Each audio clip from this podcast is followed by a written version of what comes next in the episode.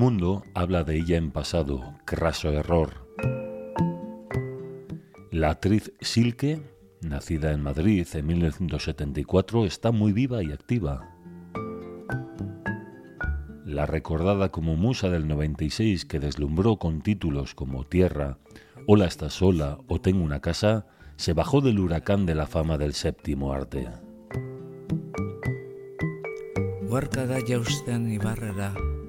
Lo hizo tras ser un caso único en el Estado hasta la fecha. Todos los medios de comunicación la querían para sus portadas.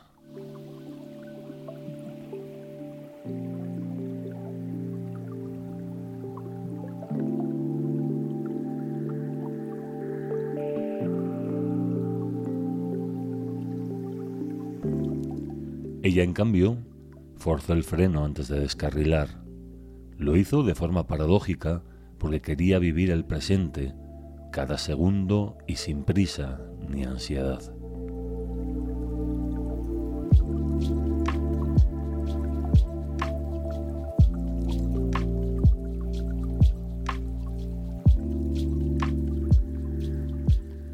Así todo, el mundo debiera hablar de ella en presente.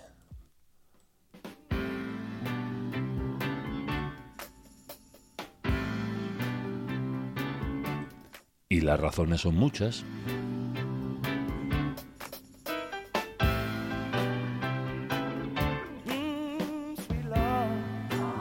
La primera ha cambiado de nombre a su marca de complementos. La segunda protagoniza una película peruana titulada Cuatro altares.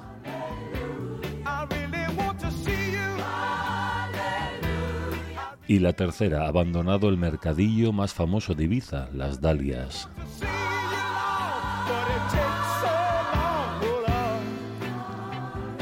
En este momento, mirando al futuro, sus diseños de moda son el carpe diem del que disfruta y autogestiona abierta al mercado internacional desde Ibiza.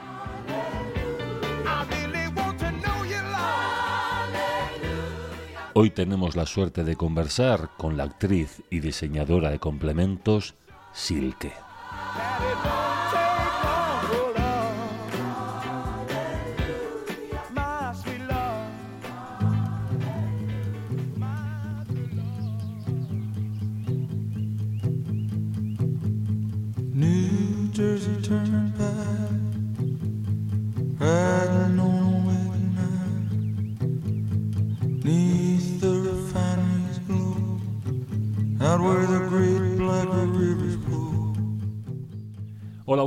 Silke, ¿qué tal estás? Hola, buenos días, Iván. Pues todo bien, todo bien. ¿Tú qué tal? ¿Bien? Bien, hay que decir que bien. para mí un placer eh, hacerte una entrevista a ti. Como bien sabes, eh, hace poco veía una fotografía que nos hicimos en las Dalias hace 10 años. Resulta que han pasado 10 años. Nunca lo hubiera dicho que ha pasado tan rápido esta década. ¿Cómo llevas de comunicación hablen de ti en pasado? Siempre es ¿qué fue de Silke? Pues la verdad que no miro mucho, no, me busco a mí misma mucho en internet, eh, pero sí alguna entrevista que me han hecho eh, la han presentado así, con el qué fue de Silke. y bueno, entiendo que de repente pues sí que hay gente que se pregunta, ¿no? Porque de estar ahí en todos los medios de repente un poco como desaparecí. Entonces, entiendo que, hay, que, que la gente se pregunte a lo mejor qué ha sido de mí, porque de hecho alguna vez que me encontré con algún fan o gente que me, conocía de aquella época, pues sí, pero ¿cómo has desaparecido? Pero vuelve, te echamos de menos. Me mandaron un mensaje muy gracioso el otro día de, por Instagram, un tipo así muy lindo diciéndome, se te echa de menos, vuelve por favor. Entonces, pues bueno, habrá gente que... ¿Tú, Silke, llamarías éxito aquel boom del que acabó retirándote a Ibiza? Sí que lo llamaría éxito sí que lo llamaría éxito. Yo imagino que para cualquier persona que, actor, que, que, le gusta entrar en este, en este mundo y pues el tener un montón de, de, guiones sobre la mesa con los mejores directores de España, pues me imagino que sí que se llama éxito. Lo que las consecuencias de ese éxito fueron las que me llevaron a, a venir para Ibiza. Eh, pero el, no, haber, sabido llevar ese éxito hizo que yo me viniera para Ibiza. Pero yo creo que sí, que se puede llamar éxito a lo que me pasó.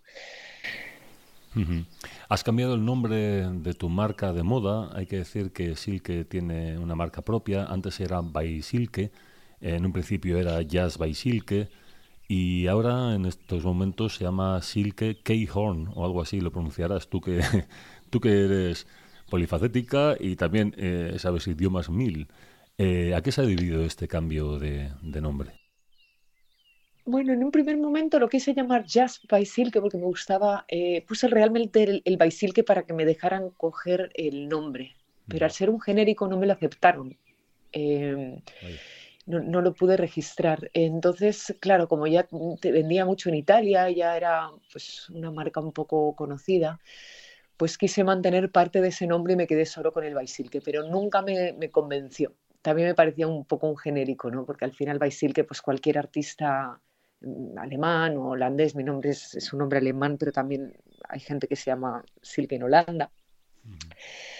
Pues iba, eh, eh, si es cualquier artista, cualquier creador o pintor y tal, firma con su nombre, ¿no? Baisilke. Entonces se me quedaba, no, nunca me convenció. A todos mis amigos, mi gente y la gente que me aconsejaba me decían, sí, mola un montón, está muy bien Baisilke, pero a mí nunca me convenció, la verdad. Y lo he cambiado ahora eh, porque pensando en un logo nuevo, que también lo cambié, que me gustaba mucho el logo original, porque era un dragón como el dragón galés, que parece un grifo con cuerpo de, animal y, alas de, pájaro. Eh, también al no ser gráfico eh, era muy difícil hacerlo ahora para Instagram, para todas las nuevas formas de comunicación que tienes ahora, era muy difícil hacerlo pequeño, grabarlo, entonces tenía urgentemente que cambiar el, logo, ¿no? Por practicidad. Y el nuevo logo es esta K de mi apellido, tumbada, y a partir de ahí, y luego, bueno, Sil, que es mi nombre, K es de Klein, que es el logo tumbado, y luego em, mi tercer apellido, mi segundo apellido, perdona, em, Hornillos no me gusta. Entonces lo corté, que es Horn. Entonces para mí en inglés que significa, pues, eh, representa mucho mi lado salvaje, mi lado de vestir y tirar para adelante con las cosas y con la vida como llevo haciendo desde bien pequeñita.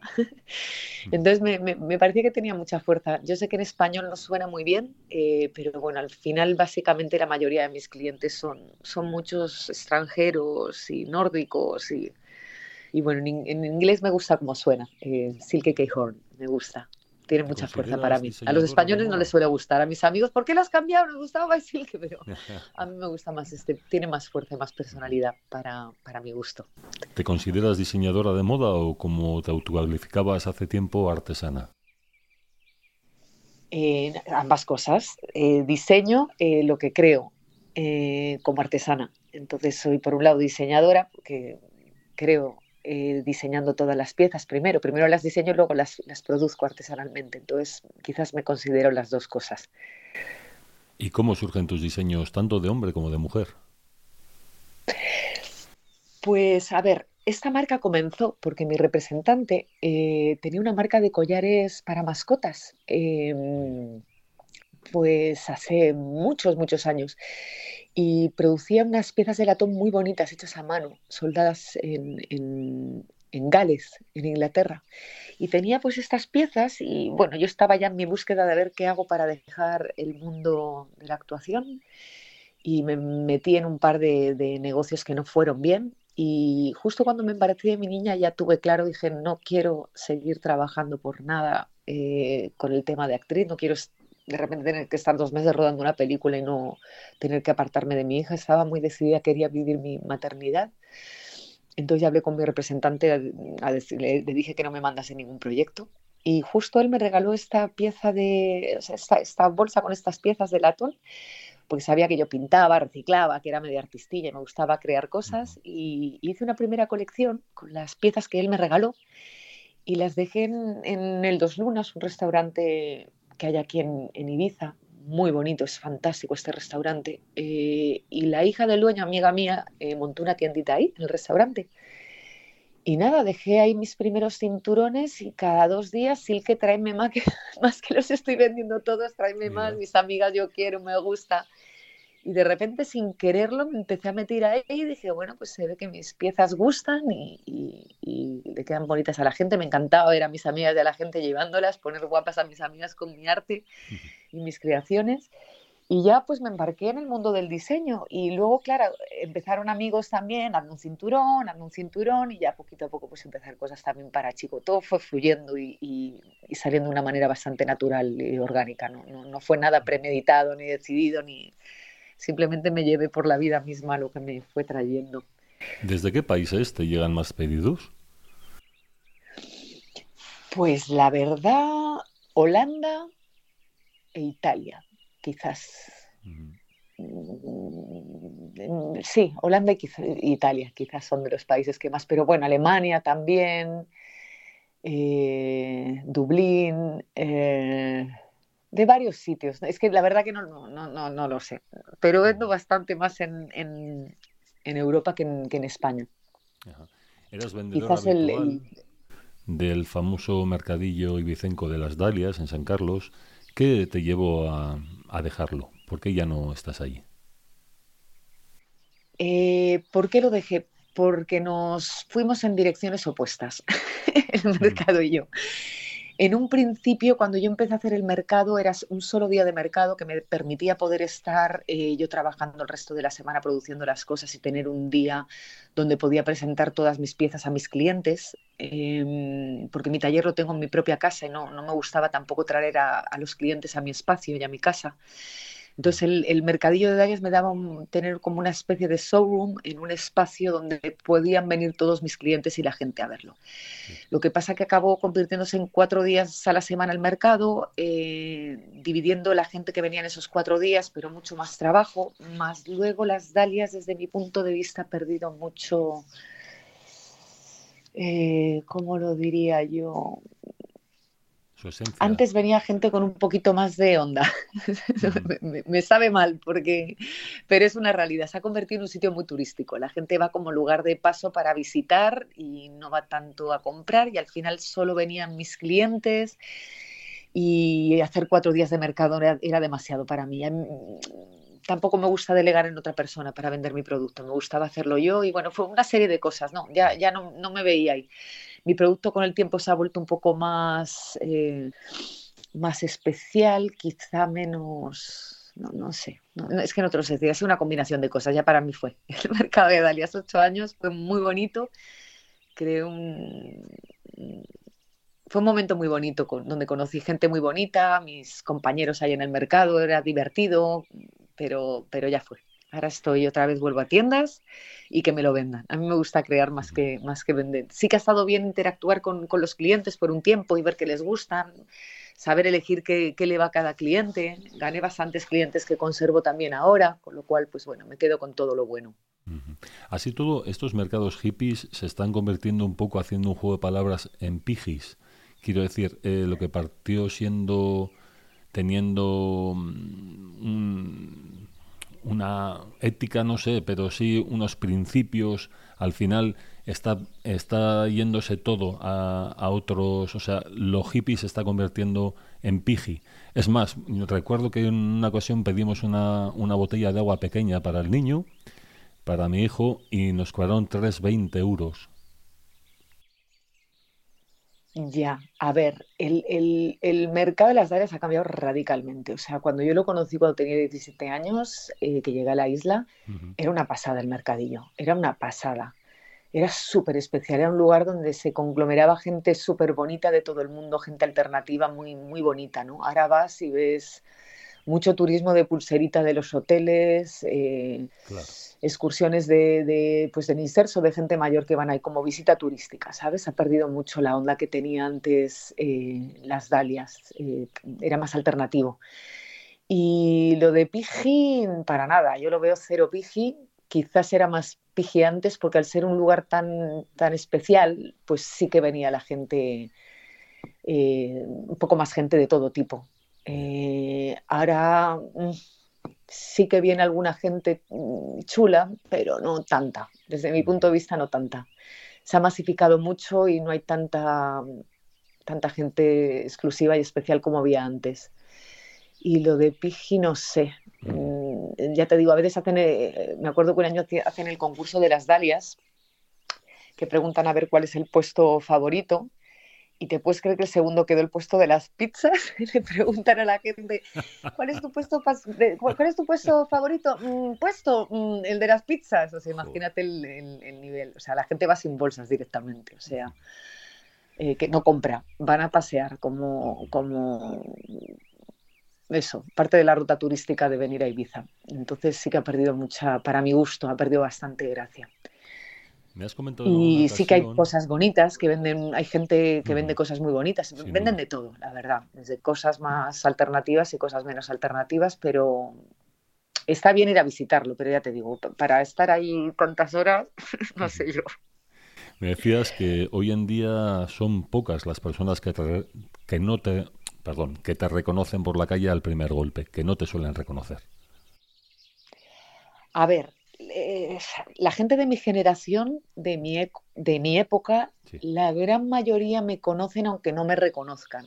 Es decir, me encuentro muchas veces con gente que, ay, me suenas de algo, o ay, me suena, yo te conozco, de, eh, te conozco de, se piensan que me conocen de verme por aquí o de algún sitio, y al final hablando, ay, pero si eres Silke, la actriz, ya me encantabas, o no me dice nada, o lo que sea, pero sí que veo que, que la gente de mi generación sí sí que hay varios que, que, todavía me recuerdan, aunque no me reconozcan una vez que sale el tema y hablamos, ¿sabes? Y, a lo mejor entienden que, soy yo. Pero la gente joven, claro, no.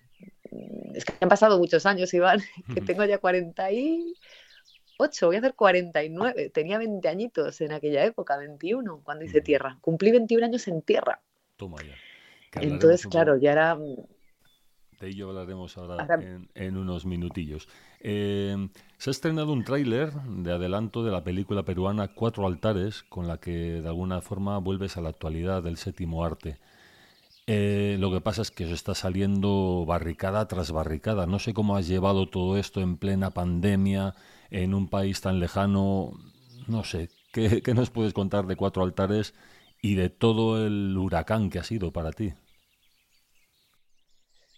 Vale. Eh, cuatro altares. Eh, la verdad que yo estaba ya, estoy de hecho fuera del cine. Lo que pasa que este proyecto, eh, aparte que me parece un proyecto pues mm, bastante, quizás no comercial, un proyecto pues diferente de lo que he hecho hasta ahora. Es un proyecto que está eh, bueno, pretende pues traer un poco más de conciencia eh, a la gente de lo que está pasando en el planeta y sobre todo en el Amazonas. La verdad que es bestial cuando estás allí y ves cómo, cómo, están arrasando con el Amazonas, es que te hiela la sangre, es, es, es, es impactante total. Entonces este proyecto pues eh, quiere acercar a la gente que, que, me imagino que la mayoría de la gente sí que lo sabe, cómo se está arrasando con el Amazonas, y habla sobre la transformación de una periodista em, que pues está muy influenciada pues, por, bueno, se, dedica a influenciar a la gente a través de la, prensa y de los medios eh, y manipular la información y, sufre pues toda una transformación a, través de una visita que hace al Amazonas eh, pues que le cambia la vida. Y, sí que tiene un lado espiritual bastante fuerte. Em, yo sí que me considero una persona bastante espiritual desde bien pequeñita. Eh, no podría encuadrar donde me sitúo en ese lugar. Sí que creo que hay una inteligencia que yo la llamaría divina, eh, a la cual nos es muy difícil de descifrar, eh, porque nuestra conducción humana nos hace muy difícil, muy limitados entre el espacio y el tiempo y todo como somos humanos de poder llegar a entender qué es todo lo que hay detrás de esta realidad visual que tenemos y material. Pero yo estoy segura que hay algo, hay algo muy inteligente detrás de todo esto, a lo que yo quizás llamo Dios, y sé que somos más que un cuerpo, eso lo tengo muy claro. Em, pero no te podría, llevo toda la vida intentando como muchas personas descifrarlo, pero hace tiempo que ya me he dado cuenta que como humana nunca voy a llegar a entenderlo ni a descifrarlo. pero, pero sí que desde bien pequeñita tengo este sentimiento de que quiero crecer y ser mejor persona cada día. Y, me he esforzado mucho en, superarme y mejorarme a nivel humano. Y, y, bueno, este proyecto me parecía un mensaje muy bonito de, de, lo que soy yo, de mi, mi, mi transformación y evolución y mi paso por la vida. Eh, que ha sido muy, muy dirigido a esa transformación personal y humana, ¿no? Y ese crecimiento. Entonces, bueno, pues un poco eh, me sentí identificada con el proyecto y, me pareció un proyecto pequeñito también, ¿no? Con, con visiones muy comerciales, eh, aunque al final, pues quizás sí que las tenga, no lo sé, vamos a ver hasta que no esté terminada de montar, que están en ello. El tema de la pandemia ha sido un poco faena por eso, porque se rodó la primera parte y tardé casi dos años y pico en rodar la segunda. Entre que el actor, el otro actor protagonista se cayó, tuvieron que buscar a otro, la pandemia de por medio, que no se podía entrar en Perú, bueno, un desastre. La primera parte se rodó en México y la segunda en Perú, en el Amazonas, y todo un follón. Ha sido un follón de mucho cuidado. La pandemia no, no ha sido muy positiva. Pero bueno, el caso es que empiezo la película y tengo que es con récord directo después de dos años y medio que la hemos terminado. Pero bien, vamos a ver. como otras caras conocidas, también como activista, contra las prospecciones petrolíferas en, en Ibiza. Os apoyaron, por ejemplo, la actriz Sienna Miller o el cantante James Blunt. Quiero decir que siempre estás presente de alguna forma y en presente, no en pasado como decíamos que hablan los medios, siempre tienes un punto activista, medioambiental, eh, justo. No sé, ¿qué me puedes decir sobre esto? Sí, vale. A ver, eh, como todos tengo muchas cualidades y muchos defectos, pero algo que, que me define mucho es que soy una persona, me, gusta mucho la justicia, soy una persona muy justa, eh, también a la hora de, ponerme de un lado de, u otro en las cosas, ¿no? Me gusta mucho el equilibrio, la justicia y, y, bueno, sí que en algunos momentos pues he querido defender o ponerme del lado de, de lo que a mí me parecía justo, ¿no? Pero en Ibiza, claro, también yo llevo muchos años en Ibiza y en Ibiza al final es un pequeño pueblo, aunque parezca que no, pero uf, había una época que cualquier cosa que hacía ya me estaban sacando aquí en los periódicos en Ibiza, entonces bueno, aquí en Ibiza sí que se ha conservado un poco el personaje de Silke. Em, sí, quizás más que en, que la península porque pues al final vives aquí, tienen cosas que contar también aquí en los medios y ahora que haces cualquier cosa pues ya te están sacando aquí en los medios, ¿no? Ahora ya llevo un tiempo que no, pero sí, hasta hace no mucho tiempo sí que me han sacado aquí en Ibiza por diferentes cosas.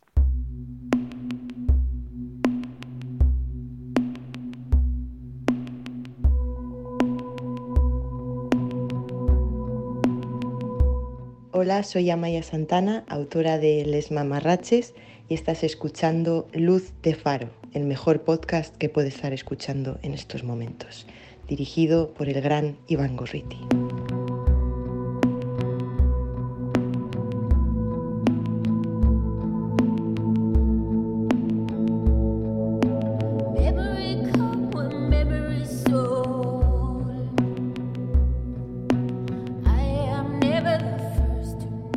¿Qué es para ti el desnudo que a una parte de la sociedad aún escandaliza hoy en día?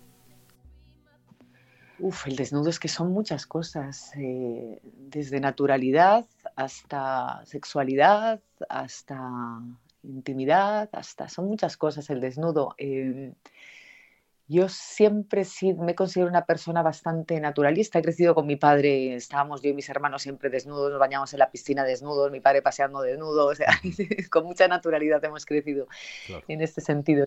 Siempre he visto el desnudo como algo muy natural, pero también entiendo que mucha otra gente no. Entonces yo personalmente no, cuando estoy en lugares públicos no me gusta desnudarme. Eh, no me siento, pero no es por mí, es por la mirada de los demás.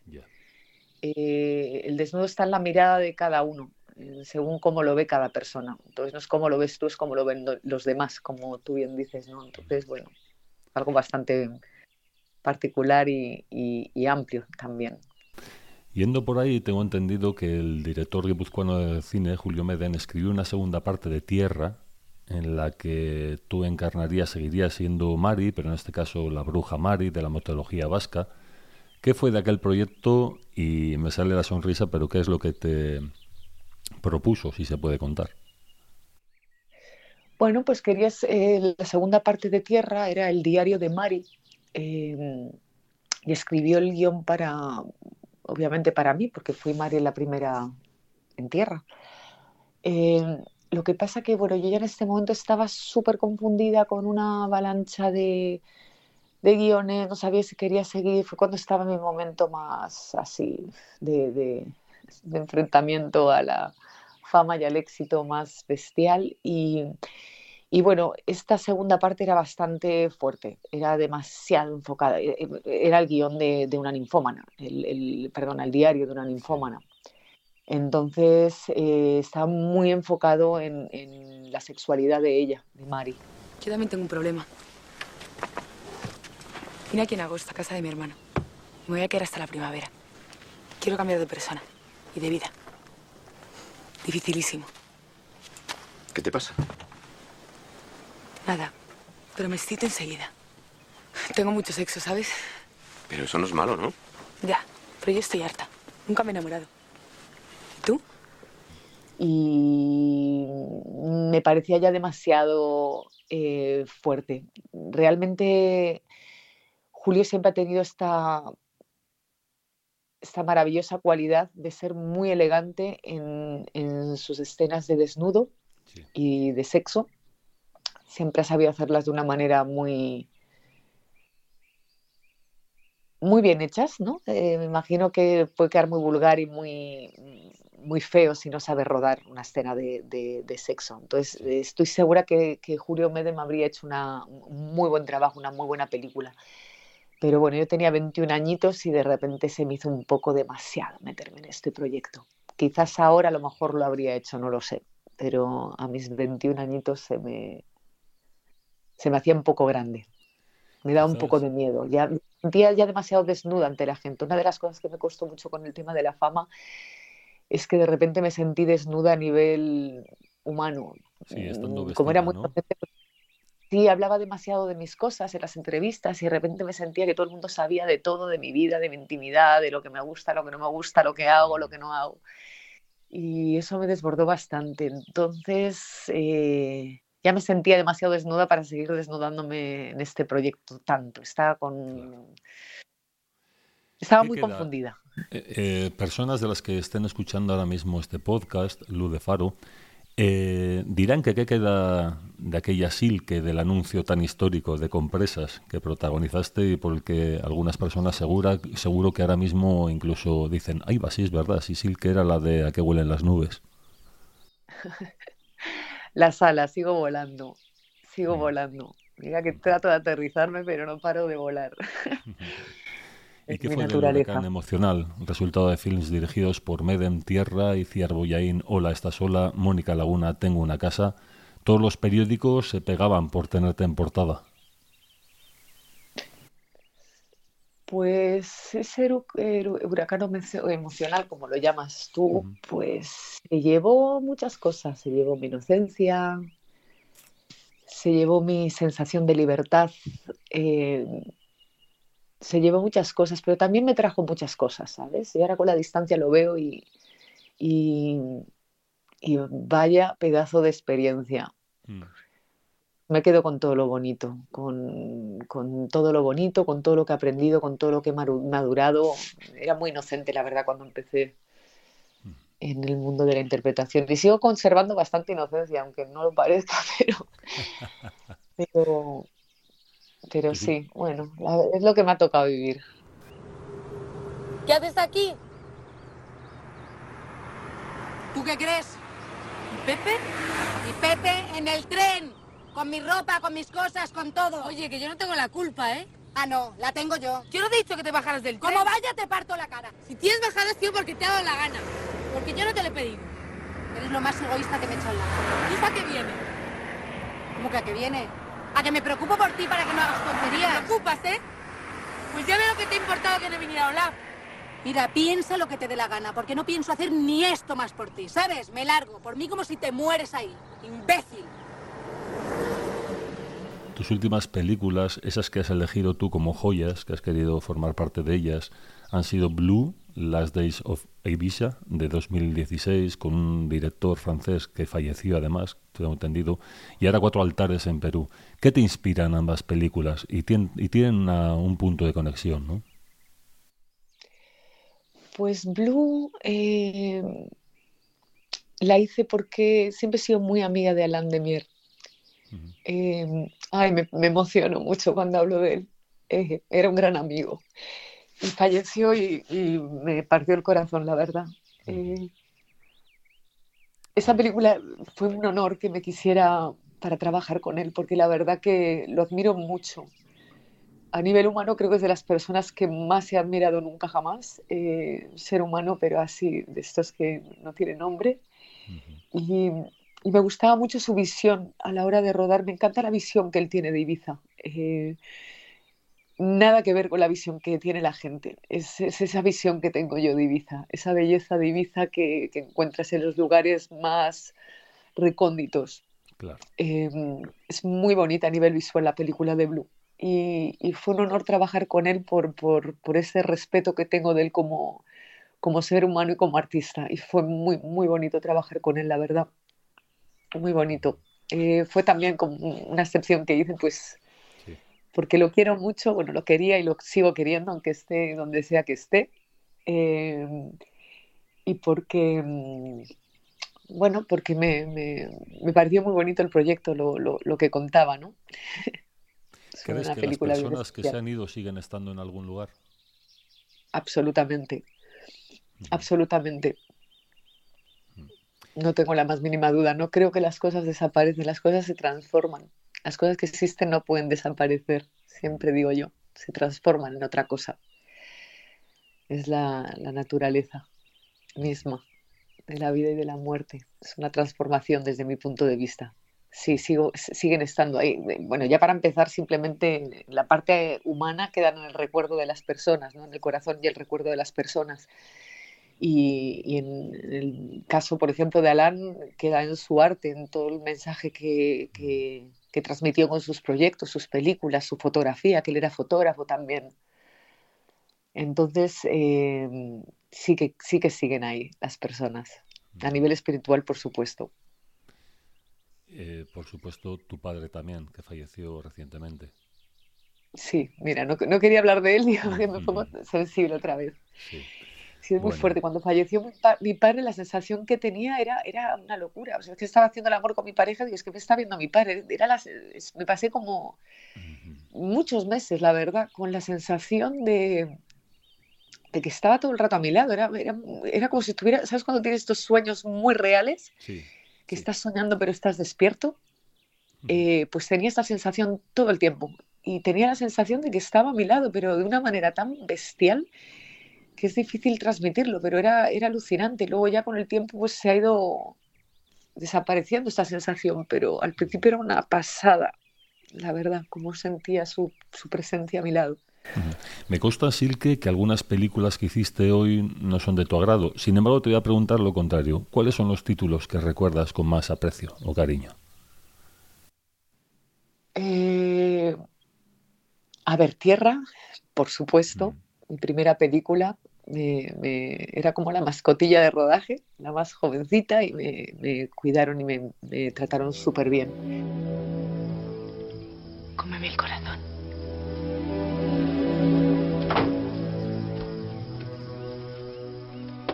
Tierra, la verdad, que es la que así de primeras. Todas, en todas me lleva algo bonito, en todas al final creas una familia con el equipo y, por ejemplo, otra película que, que, lloré al despedirme del equipo así eh, fue en Felicidades, que rodé en Argentina. Eh, otra que me gustó mucho porque fue una road movie, la rodamos en Italia, en toda Argentina, del norte al sur, eh, y la verdad que me lo pasé bomba, fue mm, en Tres Esposas, que es una película italiana coproducción con Argentina, eh, que la verdad que me lo pasé también súper bien. No sé, es muy difícil, es muy difícil. te llevas muchas cosas bonitas de cada rodaje, desde la experiencia, las conexiones con la gente bonita que conoces en los rodajes. el sumergirte en el personaje, el guion, descubrir partes de ti que están en los personajes, es, es muy difícil eh, elegir. Me quedo con todas, con lo bonito de, de, todas, la verdad.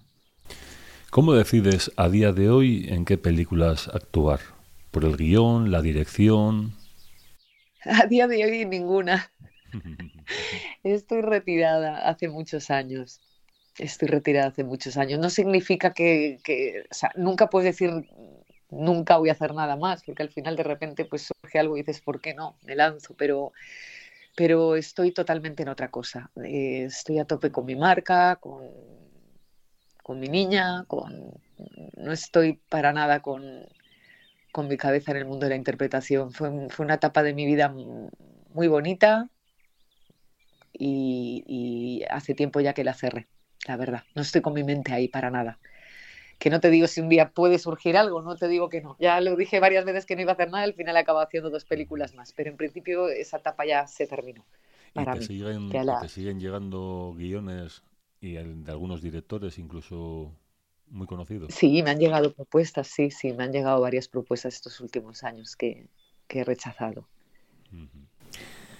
Hablemos de Cuatro Altares, que se rodó como se pudo durante la pandemia, decíamos, y viendo el adelanto transmite que la película parte de una visión comprometida contra la deforestación, como os dicho antes, de la Amazonia, y da la impresión también de que eh, hay imágenes cercanas al mundo espiritual. Me gusta, eh, hemos estado hablando antes, que me diferencies, porque ya me lo diferenciaste un día, ¿qué diferencia hay entre espiritual y místico? Sí. Ahora parece que te una, eh, una, pregunta de examen. parece una pregunta de examen, pero es que eh, me parece el misticismo y la espiritualidad me parece muy diferente. Eh, el misticismo quizás está enfocado en algo como más no sé si religiosos, si, si encasillados, si... no lo sé, para mí la espiritualidad es, es, es, es como algo más eh, tangible, no, no, no, no, te lo sé decir. No te lo sé decir, pero no me considero mística, me considero espiritual. Ajá. Idealizamos a las personas famosas en su momento te sube, te sube, te, te supe dar la explicación, ahora mismo no lo sé, pero, pero me parecen cosas, eh, me parecen conceptos bastante diferentes. Eh, decía que idealizamos a las personas famosas, pues como Silke, o como Candela Peña, o como, no sé, un montón de, de personas famosas también de otros ámbitos, ¿eh? del deportivo, del que fuera. Me contabas hace tiempo atrás que es un defecto que nos lleva a decepciones, que incluso a ti te ha pasado con actores o actrices o directores que conocemos. Idealizar es una... no sé qué es idealizar. No, para mí idealizar eh, es una proyección eh, que obviamente eh, al ser una proyección que, se escapa de la realidad, pues llega un momento que te decepciona, da igual si es de un actor o de, una persona, porque también hay veces que idealizas a, personas, no solamente actores o gente famosa. Entonces yo siempre he sido muy idealizadora, pero no de de personas famosas, sino de personas. Eh, de repente te enamorabas de una persona y proyectabas todo lo que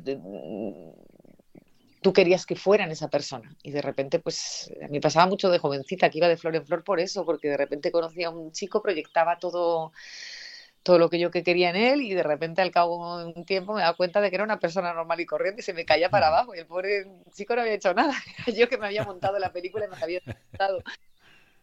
Pero bueno, con los años he aprendido a no serlo, pero sí que me he llevado muchas decepciones por esta tendencia a la idealización que tenía de, jovencita.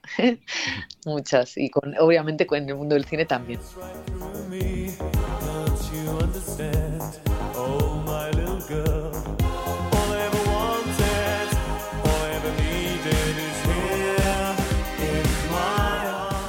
¿Continúas pintando y exponiendo tus cuadros como hacías antes? La verdad que no tengo tiempo. La verdad que no tengo tiempo. Eh, la pintura te quita mucho tiempo. O sea, es que era la, pequeña época que pasé pintando es que me absorbía, que es que me olvidaba de mi vida. O sea, me olvidaba de que tenía que comer, de que tenía que arreglar la casa, de que me olvidaba de todo. O sea, era, era, me absorbía demasiado. Entonces, si alguna vez retomo la pintura será cuando no tenga nada que hacer. Y ahora tengo demasiadas cosas que hacer. No tengo espacio para, para sumergirme en la pintura en este momento. Decían que hacías una pintura muy naif, o tú cómo la definirías, aunque imagino que las etiquetas no nos gusta a nadie. Sí, sí, eh, no me gustan las etiquetas, no, estoy de acuerdo, pero que tienen un punto naif, sí quizás eh, al final, eh, cuando te expresas a través del arte, expresas mucho de lo que tú eres. También pasará con mis accesorios, ¿no? Sí que tengo un lado muy naif. La verdad que sí que lo tengo, lo tengo que reconocer. Esa, esa parte que te digo de inocencia que aún conservo. Y, y, quizás en mis cuadros sí que se reflejaba un poco de esa parte naif que yo tengo. Todo esto se lo estás transmitiendo o lo está llegando a asimilar de alguna forma a tu hija Samba o por dónde ves su futuro? A ver, yo mira, yo a mi hija le, trato de enseñar siempre, ¿no? Porque eh, la parte bonita de la maternidad es decir, qué bonito que le puedo enseñar todo lo que yo he aprendido, ¿no? Y siempre cuando mi niña me llega y dice, mamá, hazlo tú, que yo no sé hacerlo. Digo, precisamente por eso, porque yo ya sé hacerlo, lo vas a hacer tú para aprender a hacerlo. Entonces yo soy una persona que soy bastante polifacética, o sea, me arreglo muebles, me arreglo cualquier problema que tengo en la casa, desde la iluminación hasta... Me gusta cuando se ha roto cualquier cosa intentar arreglarlo yo. Y así he aprendido a hacer todo. En, en todo he sido bastante autodidacta. Mi marca, todo lo que hago yo... En mi marca lo diseño de cero, o sea, tiño las telas, lo moldeo, lo mm, doy forma, diseño las hebillas, diseño todo de cero y, y, he ido aprendiendo a hacerlo haciéndolo. Y es lo que le explico a mi niña, aprende las cosas a hacerlas haciéndolas. Si no las haces no vas a aprender a hacerlas. Entonces, en, todo la impulso mucho a que aprenda ella a hacer las cosas, porque va a haber un día que va a tener que, valerse por sí misma y hacerse las cosas ella sola, ¿no? Entonces la incito mucho a que ella aprenda a hacer las cosas y a ser independiente pero tiene este halo tuyo cultural. Eh, tiene un lado bastante creativo y artistilla, la verdad, que tengo que decir. Pero nunca se sabe, tiene un poco de todo. La verdad que tengo una niña que es una pasada. O sea, no puedo dar más gracias al cielo por la niña que, me ha traído la, vida, porque es, una pasada. Es divertida, es creativa, es simpática, lista. Es que la verdad que tiene un montón de cualidades. Y guapa como ella sola. Y eh, guapa como ella sola, es verdad que me ha salido bien guapa. No se parece a mí en nada, pero.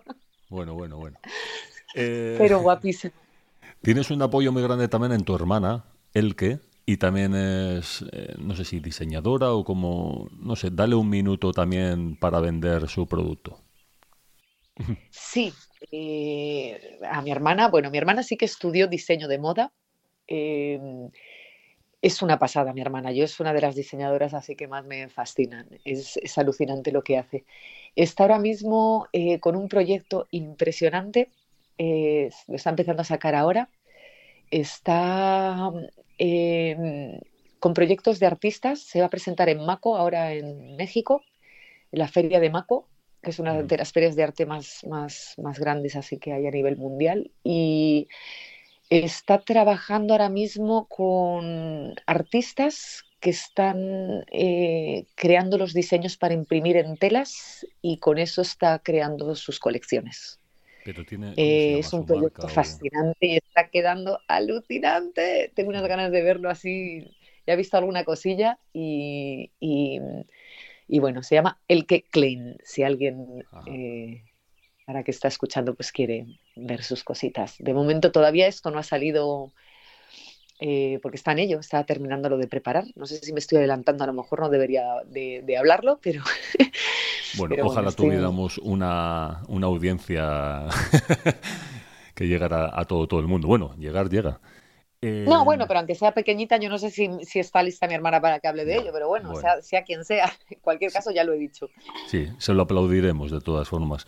Eh, decías que polifacética, pero en una ocasión me comentaste que había una cosa que no era lo tuyo, cantar, que te gustaría, pero que cantar que no es lo tuyo. Sí, es lo mío en el sentido que me encantaría, pero no se me da bien.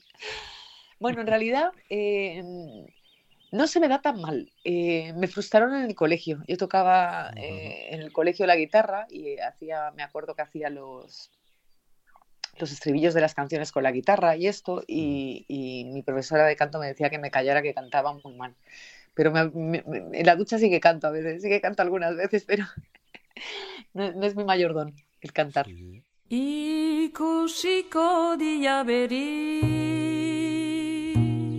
Hola, soy Elena Bengoechea, directora de la película Matrioscas, Las Niñas de la Guerra, y estamos escuchando Luz de Faro, el podcast del periodista Iván Gorriti.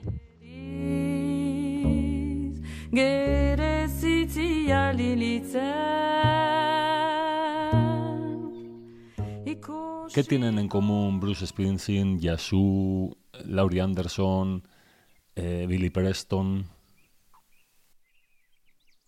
Que me gustan todos ellos. Es que es muy difícil. Cuando me dicen que, cuando me dicen que mande o que diga temas de música, es que tengo una, es que me gusta tanta música, tantos tipos y temas. A ver, yo vengo de la generación de los 80 y los 90, que había un musicón en aquella época que es que, y es lo que me empezó a tocar el alma, es la música que me tocó. Entonces sí que tengo muchas mm, canciones y muchos temas de aquella época. Mm, pero me gusta de todo, me gusta mucho la música actual ahora y me, gusta mucho, escucho muchos tipos de música. Y te he hecho una primera selección ahí alocada de pa, pa, pa, te manda unos cuantos temas, pero, pero me gusta mucha música más aparte de esta. En las Dalias también había mucha música, ¿no? Sí, en música ponen un poco más música al estilo que se lleva aquí en Ibiza, más electrónica y que mm. también me gusta, hay mucha música electrónica que me gusta también la verdad, un montón. No toda, pero mucha. Eh, me gusta un poco de todo, depende del momento, del día, la hora, de todo. Eh, te enfocas mucho en Ibiza. ¿Qué te ha dado y qué te ha quitado Ibiza? Pues Ibiza me la ha dado todo no, no, creo que me ha quitado nada, porque hasta lo que te quita te enseña y te aporta y te hace crecer. Entonces no puedo decir que me ha quitado nada, solo, solo me ha dado todo. Me ha dado una vida, me ha dado un hogar, me ha dado amigos a los que quiero un montón, una hija. Llevo aquí casi 30 años, así que me ha dado muchas cosas, demasiadas. ¿Cómo te sientes cuando llegas a una metrópoli como Madrid? Donde naciste. Me siento un poco payesa, que los locales de Ibiza se llaman payeses, me siento un poco payesa. Me iba a meter otro día en el metro, lo que me costó sacar el ticket, los bonos estos, dije, madre mía. me siento un poco en una burbuja, cuando aquí en Ibiza estás un poco en una burbuja, porque estoy aquí, vivo en una, colina, que no hay montañas en Ibiza, arriba una colina con vistas de águila, rodeada de naturaleza, con animales. Eh, eh, y la verdad que cuando llego a la ciudad me siento un poquito como de, de, provincia o de pueblo, de así un poco, se me hace demasiado. Pero, pero me gustan los contrastes. También viajo, no es que estoy siempre en Ibiza, voy viajando y, me voy escapando, pero, pero... Y me gusta a veces un poquito de ciudad, tengo ganas, pero ya te digo, me siento a veces un poco como de, de, ciudad, o de, o sea, perdona, de, pueblo, o de provincia, o de payesa, como te decía antes. ¿Cuáles son tus primeros recuerdos de Madrid? ¿Perdona? ¿Cuáles son tus primeros recuerdos de Madrid? Mis primeros recuerdos en Madrid, pues el colegio. El colegio. Que los colegios marcan mucho, ¿eh? Te pasan muchos años estudiando yendo al colegio el colegio, iba a un colegio de monjas. Mi padre me llevaba al colegio de monjas porque era el que estaba cerca de casa. Yo crecí con mi padre y mis hermanos y quería que fuéramos a comer a casa con él. Eh, él, siempre decía que era de las tres ateo, acrata y anarquista. Me, parto. Mi padre era abogado. Pero él decía, yo soy de las tres ateo, acrata y anarquista. Y cuando llego digo, papá, tienes que ir a, comulgar, que te, van te vas a ir al infierno, a quemar el infierno con el demonio. Y me decía, mire, hija mía, dice, yo, dice, si es este Dios el que te hablan en, la escuela, dice, yo soy más bueno que Dios. Yo si tengo un hijo malo, lo educo, no lo mando al infierno. Y decía, pues tienes razón, papá. Entonces yo tenía un poquito como de, de, confusión, ¿no? Porque en este colegio me enseñaban unas cosas que de repente mi padre en casa, pues él no, no iba a misa ni, ni, nada de todas estas cosas. Entonces para mí era un poquito, fue un poco traumático al principio, hasta que ya me di cuenta que claro, que tenía razón era mi padre. Eh, que un Dios bueno no te manda al infierno, te educa. Buenísima. Pero bueno, me crié en un colegio de monjas en el cual éramos las pecadoras, mi hermana y yo, porque mis padres estaban divorciados. Fueron de los primeros que se divorciaron, mis padres en España, después de la muerte de Franco. Entonces, en este colegio de monjas éramos mi hermana y yo, más otra niña, las únicas de, padres divorciados, así que pues nos, nos, hacían, nos trataban como pecadoras un poco. Entonces fue, tuvo este lado un poco duro.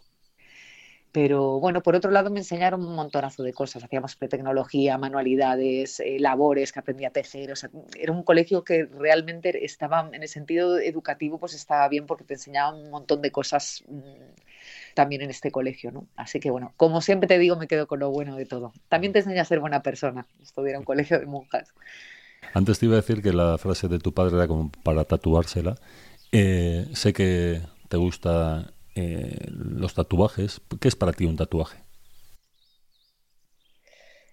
Un tatuaje, pues es una decoración de por vida en tu cuerpo, en tu piel. Eh, hay muchos tipos de tatuajes. Hay, veces que te tatúas algo, pues uno de mis tatuajes eh, son dos flores que me los tatué cuando falleció mi mejor amiga, muy jovencita. y ella le encantaban, amaba las flores, le encantaban las flores. Entonces, pues me quise hacer dos flores representándonos a las dos eh, luego mis corazones también tienen un vínculo emocional, familiar. Y, bueno, yo en principio los dos primeros que me hice fue, fueron desde ese lado naif que yo tengo, quise que grabar lo que yo amo en mi piel, eh, pero también tiene es un arte decorativo. Mi hermano es un muy, muy buen tatuador, uno de los ah, mejores tatuadores desde mi punto de vista. Somos todos artistas, mis hermanos. Y el que tengo en la espalda ahora, que claro, me ha traído muchos problemas cuando trabajaba como actriz porque taparlos era un poco coñazo, ah, con perdón de la palabra. Y, y, ahora ya que desde que dejé pues la interpretación, pues me he hecho una pieza grande en la espalda que me ha hecho mi hermano. Tenía muchas ganas de tener un buen trabajo de mi hermano. Y, y, bueno, ya te digo, significa, depende de, de, para quién y que, pero al final es un arte decorativo en el cuerpo, que puede tener un significado si tú lo quieres. ¿Sabemos entonces cuándo podremos ver cuatro altares? Eh, no, no lo sé todavía. No lo sé todavía. La están terminando de montar eh, y la verdad que no lo sé. No, no he vuelto a hablar con, la producción ni con el director, así que no, no, te lo puedo decir. Pero no creo que tarde mucho. Ya, ya, se hizo un primer, ya sé de, de un primer premontaje que se hizo hace un par de meses, entonces debe estar ya ya puntito. Pues ojalá llegue hasta por aquí. ¿Qué proyectos, ya para acabar, qué proyectos tienes ahí en, la manga guardado? Ese as que te queda por ahí. Eh, estoy a tope con mi marca de, de, actriz. A tope, a tope, tope, tope. Y, y, la verdad que me encanta, me apasiona meterme en mi taller a crear las piecitas hechas a mano. Es como, no entro a trabajar, entro a, volar, a viajar, a meditar, porque es un poco bastante meditativo mi trabajo. ¿Qué estilo es el tuyo? ¿Eh? ¿Cómo te lo han calificado otras personas? O... Eh, la verdad que es bastante, ¿te conoces? Es bastante, es que no te lo sé decir, eh, es muy yo. Realmente diseño lo que a mí me gusta ponerme, lo que a mí me gusta. Eh, no tampoco te sé decir si está, es bastante auténtico desde mi punto de vista, es bastante eh, especial. Mm, no sé, a ver, cuando trabajaba en el mercado me da cuenta que al final encontraba siempre algo para cada cliente, pero es bastante particular. No, no, te lo sé definir, me cuesta mucho definirlo, la verdad. Comentado usted en una ocasión que tus complementos son tu mejor película. ¿Que lo he comentado yo o que lo han comentado? Que no, que lo has comentado tú. Mis complementos son mi propia película. Ah, bueno, sí, sí, la verdad que sí.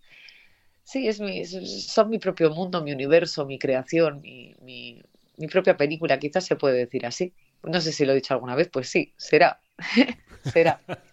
Yo creo que sí lo has dicho. Muy bien, Silke, pues con esto nada, te abrazamos muy fuerte. Eh, queremos, como bien sabes, lo mejor para ti y los tuyos y que en estos próximos días haya noticias positivas, muy positivas. Muchas, muchas gracias por todo. Te mando un abrazo enorme.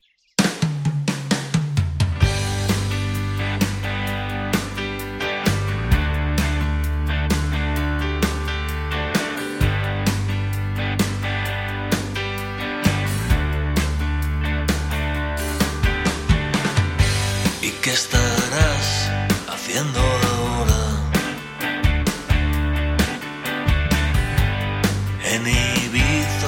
pensamento.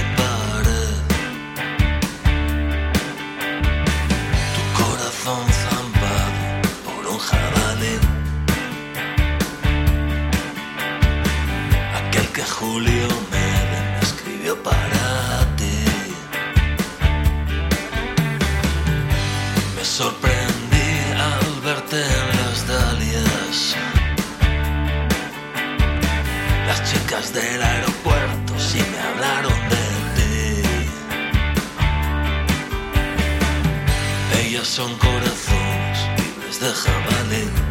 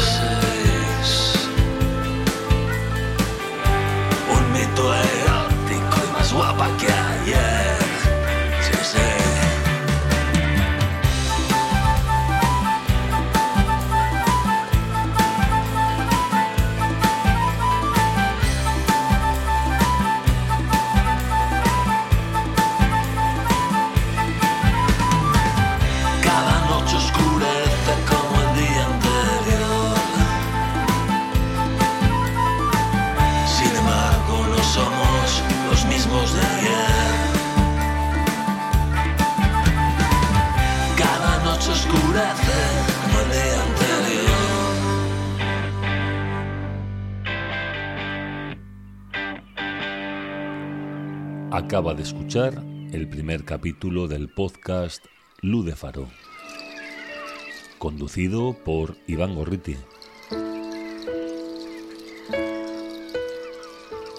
Hoy hemos entrevistado a la actriz y diseñadora de complementos Silke.